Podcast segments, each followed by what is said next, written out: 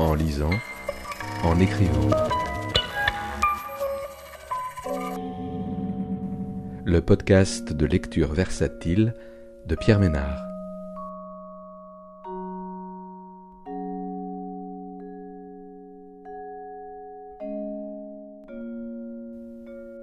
Aujourd'hui, en salle, de Claire Baglin, paru aux éditions de Minuit en 2022.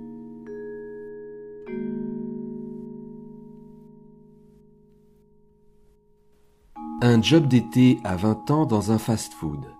Premier pas dans le monde du travail qui rappelle celui du père. Deux récits alternés en deux temps qui s'entremêlent. D'un côté, les souvenirs d'une enfance marquée par la figure d'un père ouvrier, de l'autre côté, un système de restauration dont l'unique but est de procurer à ses consommateurs un illusoire plaisir immédiat afin d'assurer productivité et profit décuplés. Un premier roman singulier dont l'économie de mots et la brièveté nous font ressentir la violence du caractère répétitif et dégradant de ce travail tout en nous révélant de l'intérieur ces modes de vie aliénants qui rendent dépendants d'un travail automatisé où consommation et production sont devenus indissociables.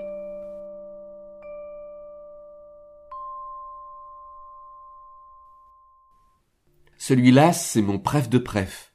Il sent trop bon. La formatrice en salle met le produit nettoyé en spéciale surface sous son nez. J'adore. Je m'en remets pas. Vous voulez sentir? Elle agite les produits d'entretien dans tous les sens, fait mine de pulvériser une surface pour nous expliquer comment faire mais pendant sa démonstration, je ne vois que son chignon blond serré derrière son crâne, comme si une partie de son encéphale avait une annexe à cet endroit. La formatrice nous présente la plonge, la zone propre.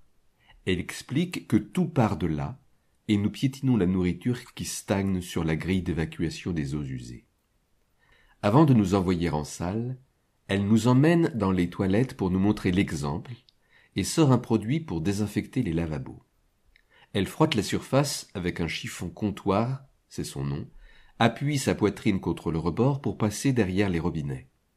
Aucun cheveu ne dépasse de son chignon qui semble avoir une vie propre, indépendant de ses mouvements alors même qu'elle frotte vigoureusement la surface. Elle caresse le distributeur de savon et nous explique qu'il faut aussi passer un coup sur la poignée de la porte des toilettes. Elle laisse un produit violet se déverser sur le dessus d'une poubelle en inox, et je suis prise d'un vertige. Il y a trop de fruits dans ce mélange d'odeurs, et je suis obsédée par ce chignon blond indifférent au balancement de son corps. Je m'appuie sur la grosse poubelle, proche de l'évanouissement, et elle abandonne le chiffon, se redresse et saisit son téléphone dans la poche arrière de son jean. Par automatisme, je touche l'arrière de mon pantalon, mais mes doigts ne rencontrent qu'une couture, un morceau de tissu replié sur lui-même.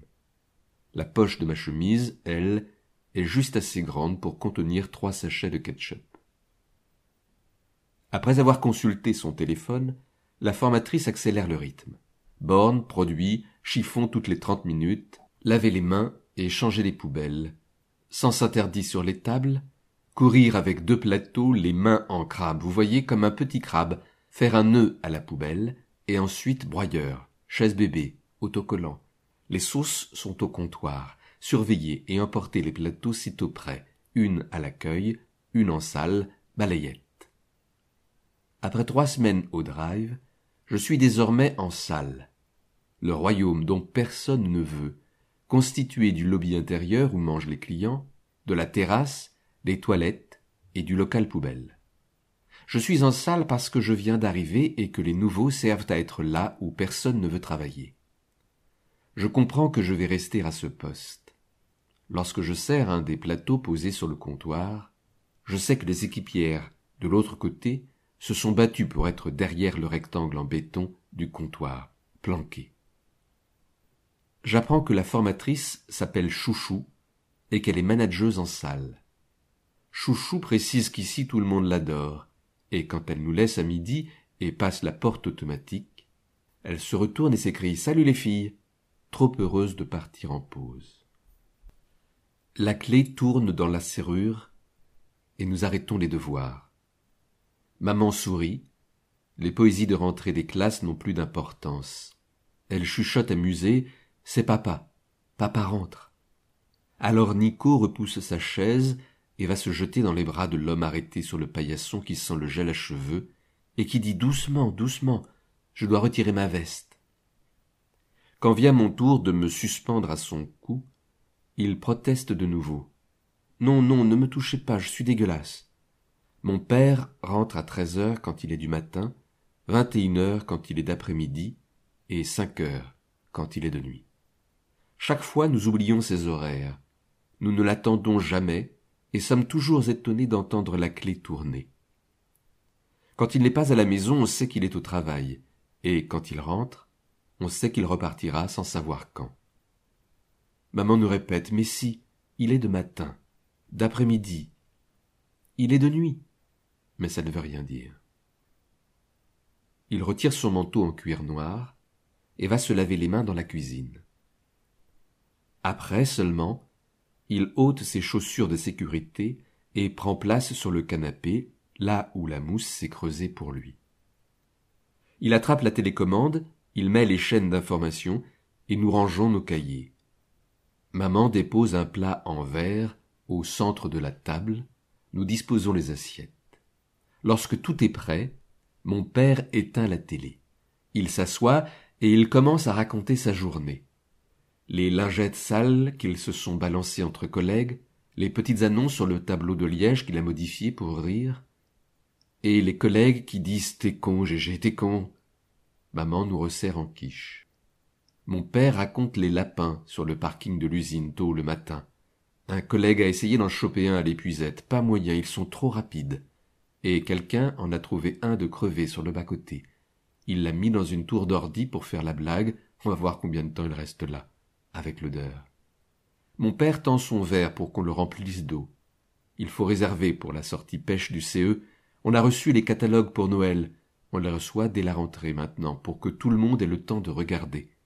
Il faut aussi prendre les places pour la journée cirque, et le pot de départ du chef, c'est dans deux semaines. Nico pose ses coudes de part et d'autre de l'assiette. Plus tard, je veux faire comme papa. Et maman demande qui veut encore une part. Vous allez pas me laisser ça quand même. Il y a presque rien. Je mets pas ça au frigo. Allez, quelqu'un se dévoue. Nico, allez. Je vais pas tenir le plat plus longtemps, là. Mon père se lève pour éteindre la lumière et reprendre place sur le canapé. Il épluche une orange pendant que la télé projette une lumière bleue sur son visage. Nous débarrassons la table dans le noir. La bouche de mon père est crispée. Il n'y a plus d'histoire drôle à raconter. Il a tout dit. Mon père détache les quartiers d'orange avec son couteau. Chouchou revient. Elle a bien mangé. Elle dit Vous avez eu le temps de faire quoi pendant que j'étais parti? Nous sommes trois en salle, et elle nous attribue des tâches parce que sinon on ne sait pas comment s'occuper. Chouchou se demande comment on ferait sans elle.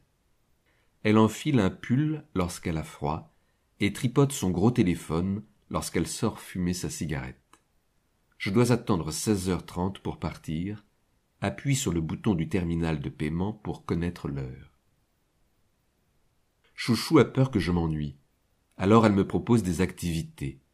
Faire un tour de balayette, changer les poubelles comptoirs. Elle veut savoir si ça ne me dérange pas de nettoyer les toilettes. Je n'ai pas le temps d'y aller qu'elle se tourne vers une autre équipière et lui dit Mais c'est pas possible. Tout le monde sait le faire. Pourquoi pas toi?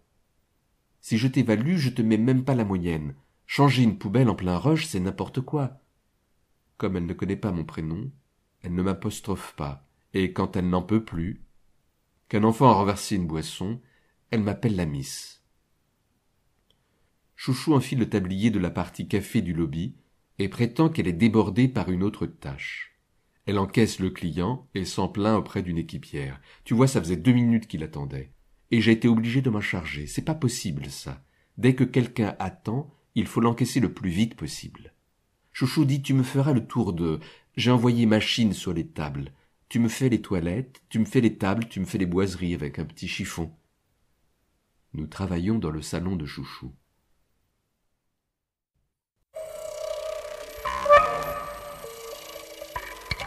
en lisant, en écrivant. Le podcast de lecture versatile de Pierre Ménard.